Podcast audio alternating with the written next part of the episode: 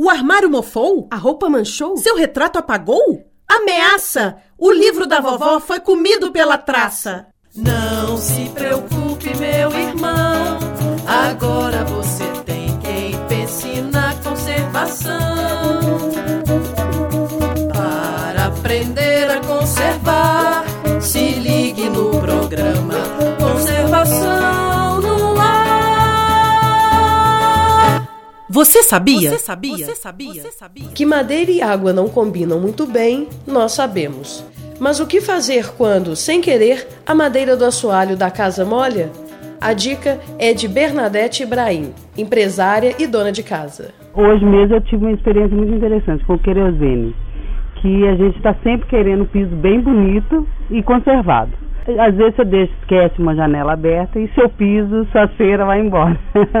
Ontem a gente limpou a casa e tal, deu uma limpeza geral e nós passamos mais uma mão de querosene antes da cera e hoje eu pude ter a experiência de que na hora que choveu e eu esqueci novamente a minha janela aberta, quando molhou eu pude só passar um pano e não tinha manchado o assoalho.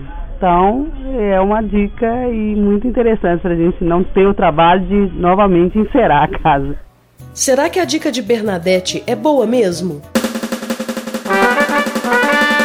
Voz da ciência. A voz da ciência pesquisou e vai dizer se ela está certa. As orientações sobre cuidados com madeira, indicadas no livro Conservação, Postura e Procedimentos, confirmam as informações de Bernadette. A madeira deve ser limpa sempre com pano seco e podem ser usados produtos chamados de preservativos oleossolúveis, os solventes, como o querosene e água ras mineral. Mas ouvintes, atenção! Estes produtos são altamente tóxicos e inflamáveis. Não deixem de usar máscaras e luvas para fazer sua aplicação.